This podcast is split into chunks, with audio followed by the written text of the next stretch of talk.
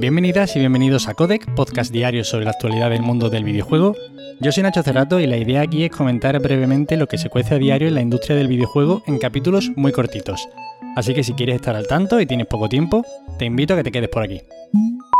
Y hoy tenemos que empezar con malas noticias de Paradox y es que a través de varias entrevistas concedidas por las empleadas de esta compañía, tanto a Eurogamer como al periódico sueco Svenska Dagbladet, han detallado las situaciones de abuso a las que eran sometidas y la cultura del silencio que se instauró dentro de la compañía. Uno de estos testimonios habla, por ejemplo, de cómo era la única mujer en las reuniones y cuando daba su opinión, otros empleados la mandaban callar porque, según estos imbéciles, todas las mujeres de este estudio prácticamente habían sido contratadas de manera simbólica, pero no para que hablaran. Y sin duda, la acusación más grave que se ha lanzado contra este estudio detalla cómo se contrató a un alto cargo en 2016 que pocos meses antes había tenido que pagar una multa de unos 27.000 euros a una empleada anterior para cerrar una demanda por acoso. Según detallan estas fuentes, el comportamiento de este alto directivo, del que no se ha dado nombre hasta agosto de 2021, porque ha estado en el estudio hasta hace muy poquito, es uno de esos típicos comportamientos en estos casos de abuso de un superior. Mucho contacto físico con las empleadas, mucho abrazo, colocar la mano en la ingle, bueno, todo este tipo de cosas. Y para aderezar todo esto, pues evidentemente eso, una cultura del silencio absoluto. Recordemos que empezamos a hablar de Paradox hace poquito tras los resultados de una encuesta que realizó un sindicato sobre varios estudios suecos en la cual el 70% de las mujeres y el 33% de los hombres declaraban haber sufrido algún tipo de discriminación o abuso en esta empresa. Y poco después, de hecho, el CEO admitió y pidió perdón por haberse propasado con una empleada durante una fiesta en 2018. Seguiremos informando, la compañía por ahora no ha hecho ninguna declaración al respecto. Es una pena tener que dar tantas noticias de este tipo, pero bueno, hay que seguir hablando de ello porque sin duda es algo que está pasando con demasiada frecuencia.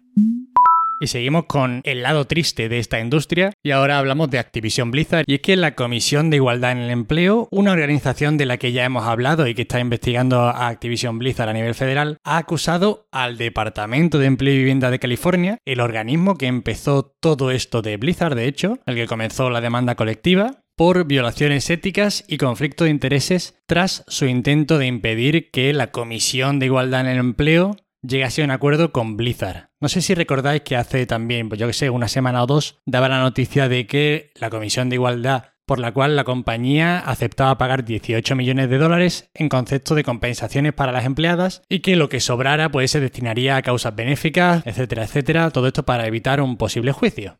Pues bien, aquí entró el Departamento de Empleo y Vivienda de California y ahora pues están peleando estos dos organismos. Mientras tanto, Blizzard está agachado viendo cómo pasan las balas por encima de su cabeza y esperando a que pues, dentro de unos días le dé un próximo balazo porque seguro que todavía hay más mierda que sacar de esta compañía. En fin, como siempre, pues seguimos atentos a este caso comentando las novedades que van sucediendo. Y ahora hablamos de Epic y su guerra con los monopolios, pero también resumidamente porque es que este inicio del podcast está siendo prácticamente una repetición de otros tantos.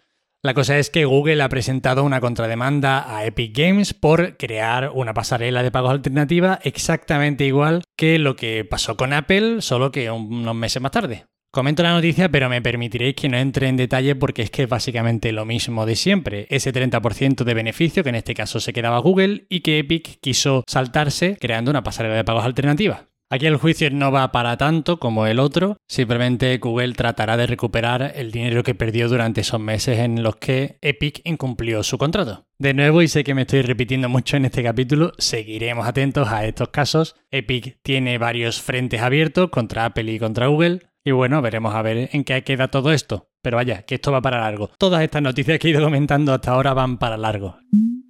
Y ahora nos vamos de Guatemala a Guatepeor porque Nintendo zanja el asunto y deja caer que el drift de los Joy-Con es inevitable. Bueno, estamos en este contexto en el que ha salido el nuevo modelo OLED y bueno, una de las mejoras que han destacado desde Nintendo es que los Joy-Con son una versión mejorada. Y claro, todos pensábamos aquí que habrían solucionado el gravísimo y principal problema de estos mandos de la Switch, que son el drift, que es que se deja de controlar el mando, se mueven solo los personajes, un Cristo.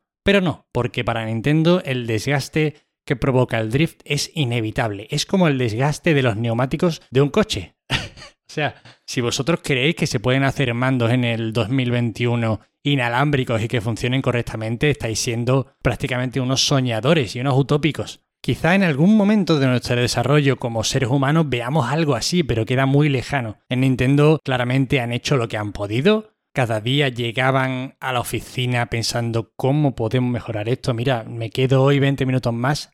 No se ha podido, es imposible. Así que bueno, tendremos que conformarnos con unos Joy-Con mejorados, pero con drift todavía. Y bueno, es falso de hecho también lo del desgaste de los neumáticos de un coche, porque el problema este de los Joy-Con muchas veces ocurre no cuando tienen unos cuantos años de uso, para nada. Pueden ocurrir perfectamente a las dos semanas de comprar una nueva consola o unos nuevos mandos. Es inadmisible, es absurdo y bueno, es una de las caras de Nintendo.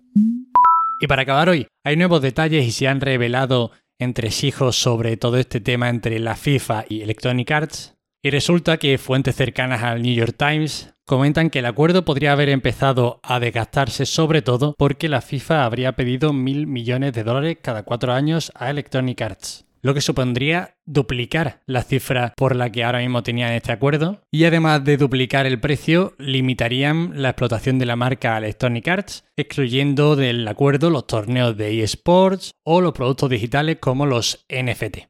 Más motivos todavía para que Electronic Arts mande a freír espárragos a la FIFA porque desde luego ya no, es que no les hace falta lo que comentábamos el otro día. El FIFA ahora mismo es el FUT, el Ultimate Team, y es la realidad.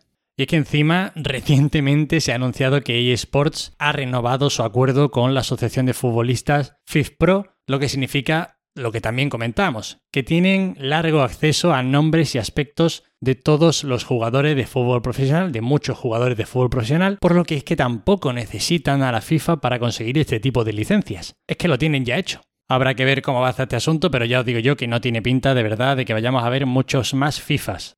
Estas son todas las noticias de hoy. Espero que os hayan resultado entretenidas. Ya sabéis que para cualquier queja, sugerencia o comentario me tenéis en arroba Nacho Cerrato en Twitter. Cualquier cosa que creáis que debo mejorar o, no sé, sugerencias sobre cómo podría ser el podcast o yo qué sé, lo que sea, estoy encantado de escucharos. Muchísimas gracias de corazón por estar ahí al otro lado escuchándome y dedicándome unos minutitos de vuestro valioso tiempo. Espero que yo esté ayudando un poquito también con el filtrado de noticias y bueno, nos vemos mañana. Hasta luego.